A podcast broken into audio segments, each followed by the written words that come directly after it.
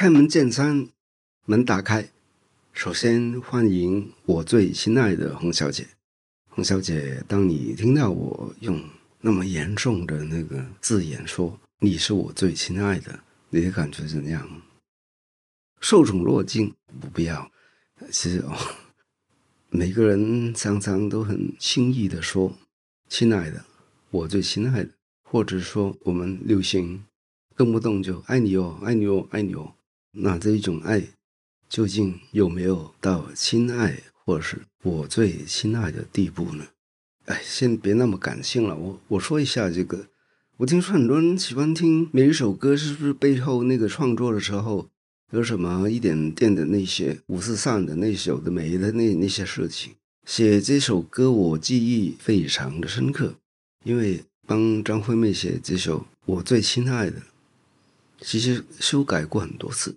我记忆中哦，大概第五次左右，就是说，现在你们听到这个“我最亲爱的”这个版本是第五次的，应该是，除非不是。好多人以为呃，林夕不愿意改歌词，或者是说没有人会修改我们写生的歌词，就没有了，完全不是。我是很愿意配合这个，要改就改哦，因为我尊重这个制作人跟歌手自己的那个所有的意见，而且。这个歌是歌手唱的，而不是完全属于我的。好多人都没有那么明白，就这些歌词是算是在整个生产的行列当中，它是排行比较后的。第一就是制作人嘛，选的歌、选的旋律，然后我们都是填进去的、写进去的，很很少很少是我自己先写歌词，然后有有那个谱曲，然后因为。我们把关把在比较后的时候，一定要配合这个旋律，还有歌手的需要。刚才已经讲到过，歌词是歌手唱的，那所以如果歌手觉得唱起来没那么顺，或者是如果一两个字没那么顺，我们一般都比较简单的，就问一下意见了，没那么好唱，然后就换另外一个字眼。我比较怕的就是就是整个他歌手有时候无感嘛，因为我们都知道。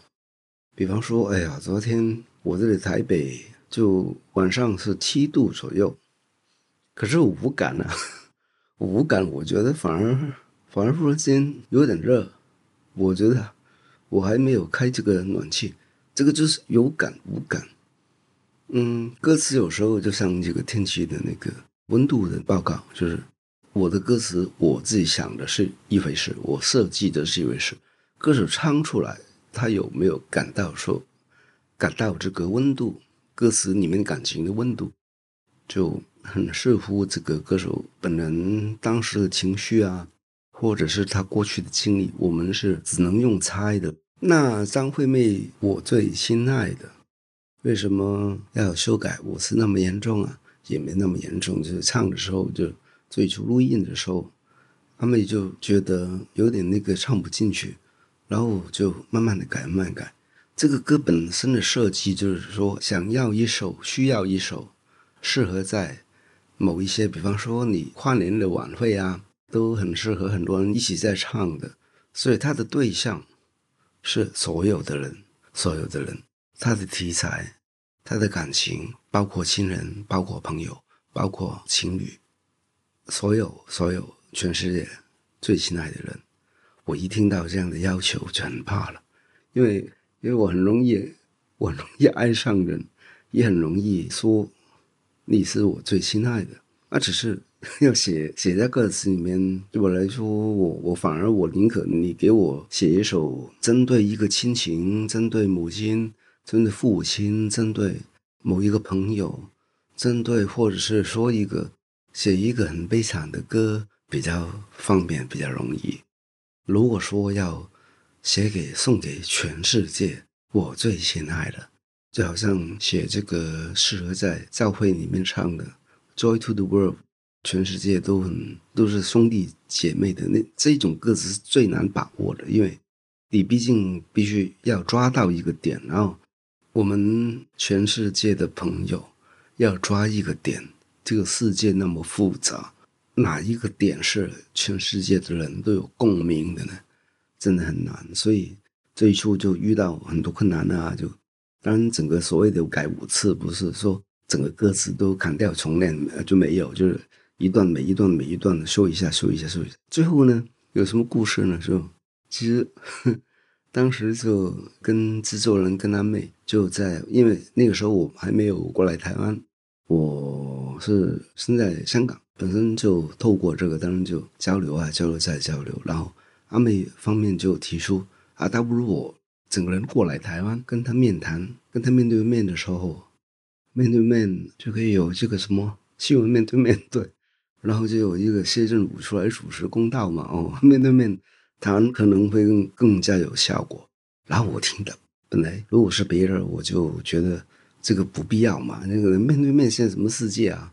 通过那那网络啊，什么都可以等于面对面来谈呢。可是我再来台湾就很开心了，因为那个时候我。其实很早的时候我就很喜欢台湾这个地方，然后也很有感情。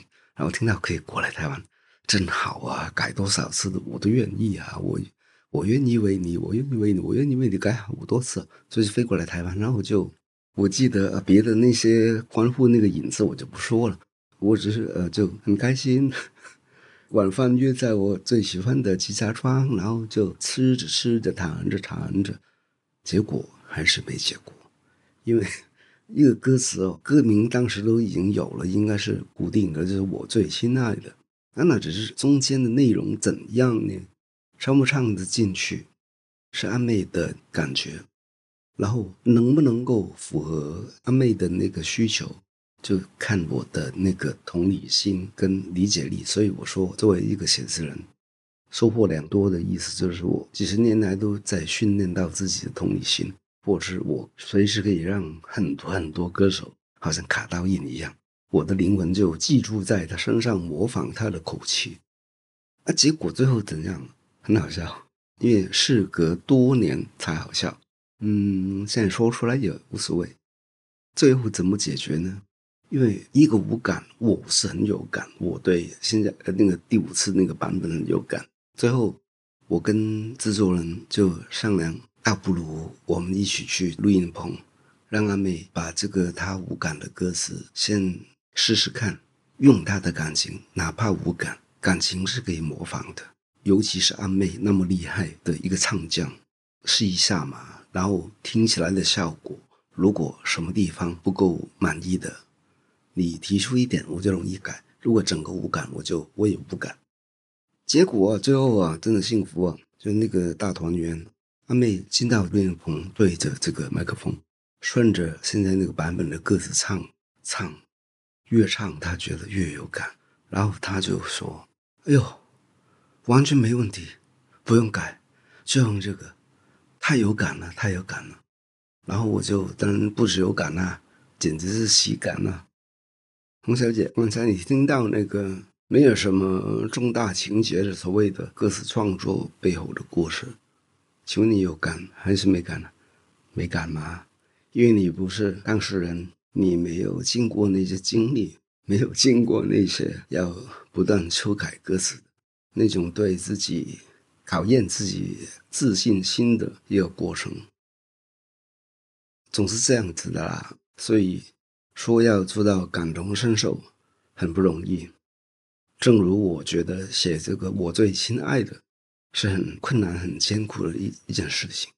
想到这个歌词哦，我刚刚重新再听一次，多年以后听起来又有一些地方，真的让我觉得，嗯，当时写的的确非常，真的非常不错。很想知道你近况，我听人说，还不如你对我讲。经过那段遗憾，请你放心。我变得更加坚强。现在我听到这一段的时候，不光是有感，而且百感交集。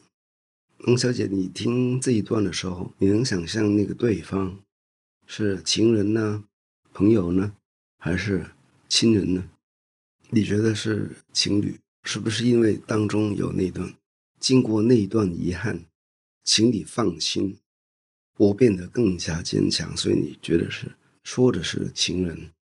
我最心爱的那个歌词，我觉得写的比较成功的地方，就是在于说明了其实好多感情、恋情，亲情、友情升华到一个阶段的时候，其实你很爱很爱你的朋友，爱你哦，爱你哦，我最最亲爱的朋友，其实当中也有一点点的那个半熟情人的成分。如果说亲情，比方说对母亲，我的母亲很爱我，我的母亲常常会有种种像我的情侣的那种迹象、那种心态，比方说会嫉妒，会羡慕。有时候我跟朋友在家里边，或是我约了朋友约他一起吃饭的时候，我跟朋友比较谈得来，他的脸就会有点黑黑的。而且他就会觉得，嗯，为什么我跟朋友的沟通那么好，跟他的沟通就只有比较简单的、比较肤浅的？那其实这种的感情当中，请问是不是跟你的爱人看到你跟其他那些闺蜜要谈得来的时候，有一些秘密只跟闺蜜讲，不跟你自己亲人讲，不跟母亲讲，那种情愫，所谓的情愫，那种。感情的本质升华到一个阶段，其实就好像我的母亲就好像苦恋我一样，或者是有一些话说出来比较肉麻的时候，比方说“爱你哦，爱你哦，母亲”，那其实都成年人那么大了，讲这句话好像比较说不出口，所以呢，就跟恋人之间有一些秘密反而不方便说，你反而会对你旁边的那些朋友说。请问这个是不是好像有另外一个亲情的爱情的世界里边？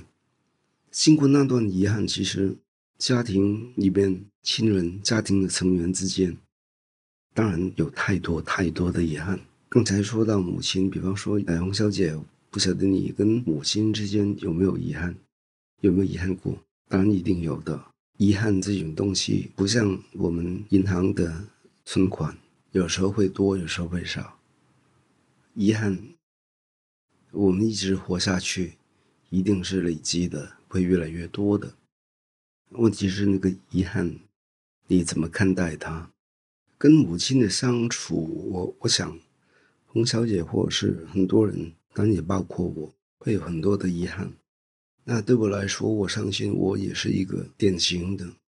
人长大以后，跟亲人可能。渐行渐远，因为这世界太大了，一个家庭太小了，越走越远，越走越远，因为认识的人太多，然后忙不过来。当然，我自己的遗憾就是因为工作很忙，很忙，很忙。因为我也爱我的工作，可是爱我的工作跟爱我的母亲之间，只应该没有冲突，没有矛盾。可是因为这个就是遗憾嘛，遗憾就是你无解的，你必然的才是遗憾。遗憾就是一种遗产，这种遗产就是给你有一些那个憾，就是憾事，或者是你想回过头来重新再演一次人生的这一台戏。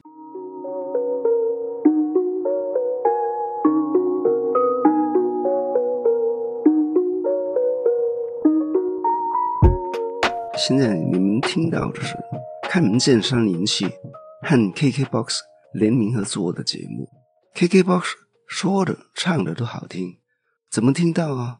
下载 KKBOX 的 App，可以听到好几千个 Podcast，然后费用全免，是要你听到全新的一种听觉体验。跟母亲相处的遗憾，其中有一件事情到现在我还记忆很深，永远都记住，就是有一次回母亲家吃饭。很难得的一顿饭，因为工作忙，很忙，很忙，很忙，然后就难得能够腾出时间来，本来可以好好吃一顿饭，可是呢，饭还没吃，就我收到两个追我歌词的一个，一个要说，哎，今天晚上等一下就录音了，啊，你录音你早说嘛，是不是啊？啊，所以两路追兵之下，我就其实我对所有我最心爱的人都从来没发脾气过。真的差不多从来没有。我以前上班的时候，从来也没有对所有的下属讲过一句就是大小声，没有大小声过，也没有讲过一句狠话。那一次也不算惨呐，我只是在那个两路追兵之下，就在我母亲面前把手机狠狠地往地上面砸下去，那一刻真的很痛快，好像复仇一样，把所有的受过的压力都发泄在那一砸当中。当然，母亲在旁边看到的话，有什么感受呢？那个时候那种遗憾就是我说我没有照顾到我旁边的人，我不应该让他操心，让他担心，以为我的工作让我很不快乐，或是我已经撑不住了。因为他也看到我健康比较差嘛，当下，当下当我是好言安慰我母亲，就说，没事没事没事没事，这是一时之间的那个冲动，没没事没事，解决解决解决。然后他当然就，我们一边吃饭，他一边就欲言又止的。我猜他心里面一定是那句老话了：工作小心身体啊！哎，听在我耳朵里面。这句话觉得还有另外一种遗憾，就是好多的东西，比方说，呃，母亲可能没那么了解我工作的那个性质，或者是所遭遇到的压力。一方面是我不愿意跟人家抱怨，或是嗯，把那些负面的情绪跟人家所谓的分享，就是分担，我不愿意。那其实要说明白也没那么简单，所以这个就是当下我觉得。母亲跟我还是隔着一一层纱，一层雾，那个雾好像永远不能消散一样。其实我们的沟通绝对很难做到像跟闺蜜一样。那我想起小时候，真的什么都会跟母亲说。慢慢长大了以后，是不是亲人就注定刚才说到的渐行渐远呢？刚才说了那么多，我跟母亲之间的。嗯，我不是要出卖我的隐私了，只是想跟洪小姐以及各位最亲爱的说一下这我刚才的故事。其实你们想一下，是不是跟你们的朋友、爱人其实都可以有差不多的一种情况？所以我最亲爱的这首歌，的确是送给所有全世界不管是哪一种关系的人。为什么我刚才说？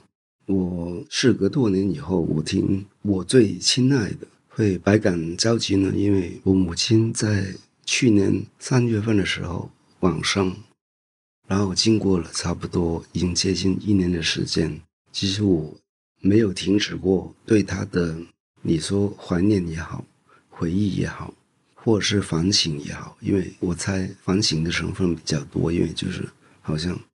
你没有失去一个人的时候，你不会开始这个动作，然后失去了以后，才开始一点一滴的想起过去有什么做的不好的地方。我给他的时间不够多，刚才有说，另外一点就是，哪怕是相处的时间，相处的时间的素质，哎，我要求可能比较高吧，母亲的要求也可能跟我一样高，就是沟通的。空间不够宽广，就正如他会嫉妒我跟其他老朋友会聊很多事情，很多事情都没有跟他说，这个就是相处时间素质的问题。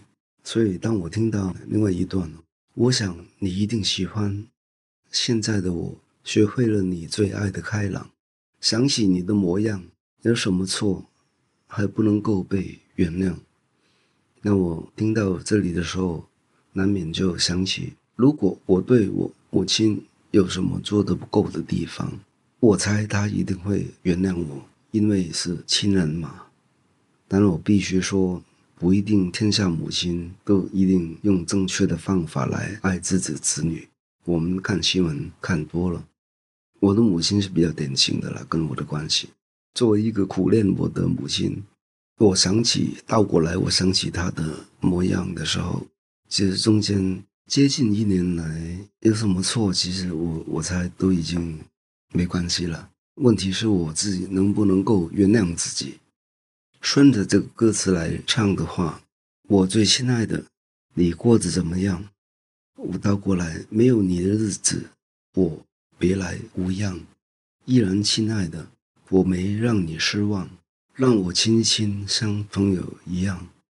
我听到这里的时候，我难免又想起，最亲爱的真的没那么容易说出口的，能够讲出口的，我们大部分都是朋友嘛。爱人嘛，爱人比友情短暂。让我亲一亲，像朋友一样，我从来没有过。因为其实我最羡慕的关系，或是我认为现代最现代化、最先进的、最进化的母子关系、父子关系，就是彼此做朋友。那这样子就会互相了解更多，而且能够在某一些时刻能够平起平坐，朋友一样，没有说母亲说的话就一定是对的。母亲讲的话，我一定要死命去遵从。这样子的话，我觉得朋友之间这种关系是最长久，而且最能够享受到一种亲情的浪漫。依然，亲爱的，我没让你失望，让我亲一亲，像过去一样。当然，其中的遗憾就是我们失去的人，其实不管是我自己的母亲，或是所有人。太多太多的朋友，其实擦身而过那一刻，你都不晓得原来已经是永别。所谓的永别，就是可能好朋友或是朋友，有时候真的可以平白无故的就疏远，或是因为种种关系就再没有关系。就好像你很久很久没有找过一个人，其实这个人在你的世界里面已经消失了，他已经活在另外一个世界。他人在不在地球上面也没有分别，那种感觉，如果套用在我母亲身上，我们但就是这一句话嘛，依然亲爱的，我没让你失望。如果像过去一样那亲亲已经不可行的话，我们唯一能做的就是不要让他失望。好多电视剧或者电影或是真实世界上面发生的事情，不是说你要伤心成这个样子。我又糟蹋自己的身体，一般的最方便、最现成的那个安慰的话是怎么讲的？一般都是：哎呀，他如果知道你这样子，他也不认同啊，他也不希望你变成，因为他走了，或是他，比方说他移民呢，啊，他现在移民没关系了，因为有有有 Line 可以视讯嘛。好，一般都会这样说，他也不希望。你变成现在这个样子，所以如何让我自己已经永远不可以像过去一样亲亲的母亲，能够不让她失望？其实就是歌词里面就写到：没你的日子，我我倒过来了，没你的日子，我我要坚持。我们别来无恙，就是说，刚才提到沟通的这个素质，或者是相处时间的素质，就跟朋友太不一样。我母亲其实对我工作大概了解，知道是写歌词啊，然后以前是在商业电台上班啊，忙啊忙啊，然后这几年来，他就另外很担心我，很担心我这个人常常跑出来站出来讲一些，经常讲错话了，得罪很多人了，能得罪都得罪惯了，就那些我讲对的时候，就是我讲错话的时候。受到一个政权的某一些惩罚，然后他也会为我人生的安危啊诸如此类的担心。嗯，我有跟他沟通，嗯，他不同意，可是他尊重我的意愿，所以我继续再讲一下他听不明白、他看不明白的话，包括在专栏里边，包括在站台的时候讲的话。可是我觉得。如果我要做到不让他失望，让他有一个足以引以为荣的儿子的话，我可能不会完全听他的。我在他身上学会了一种东西，其实就是忍让。以前，可是我就反过来，我不学他的忍让。该忍让的事情，在我身边的最亲爱的，当然可以无限量的一种妥协。可是有一些东西是不能妥协，我就绝对不妥协。因为我要让我母亲的生命更有意义的话，我觉得我责无旁贷的做一个好的人，做一个更好的人，就要对这个世界做出一些可能付出很多代价的一种贡献。在这里想跟大家分享一下一段我的那个去年出版了一本书，叫《拼命无恙》。所以在写这本书的时候，很多的文章都是在我母亲往生以后。我在这本书的序言里边，其中有一段是关于这个我们最亲爱的如何做到让对方放心，别来无恙。在这个序言里面，我写到，所以在哭到抽搐之际，我仍然记得我所爱的工作，难过有时，是时候要完成明天的专栏。我警戒自己，不能用他的离去作为舍弃责任的借口。时代那么坏，这才是值得我他爱的好儿子。如果要真正孝顺，我会忤逆他的意愿，会继续拼命追求捍卫正在被扭曲的价值观。如果真要拼命，我会铭记他永恒的要求：睡得好，穿得够。如果那天来到，真能团聚，才能说一声“别来无恙”。因为这个“别来无恙”，我们常无恙无恙。我觉得不只是身体上的无恙，也包括我们精神、我们的灵魂。做到无恙的时候，都是问心无愧。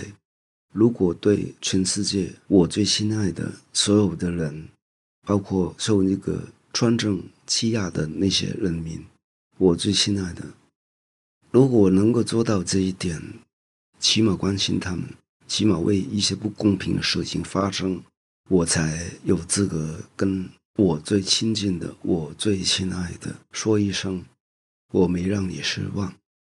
抱歉的话，这一集好像比较有点太感情。洪小姐，你不妨把我刚才说母亲的，当为一个恋人，当为一个朋友。其实也没啥，当中的那种关系，当中那种一丝一缕的感情，都是一样的。因为啊，歌词也说到嘛，关系虽然不再一样，关心却怎么能说断就断？说断就断呢？开门见山，后会有期了，拜拜。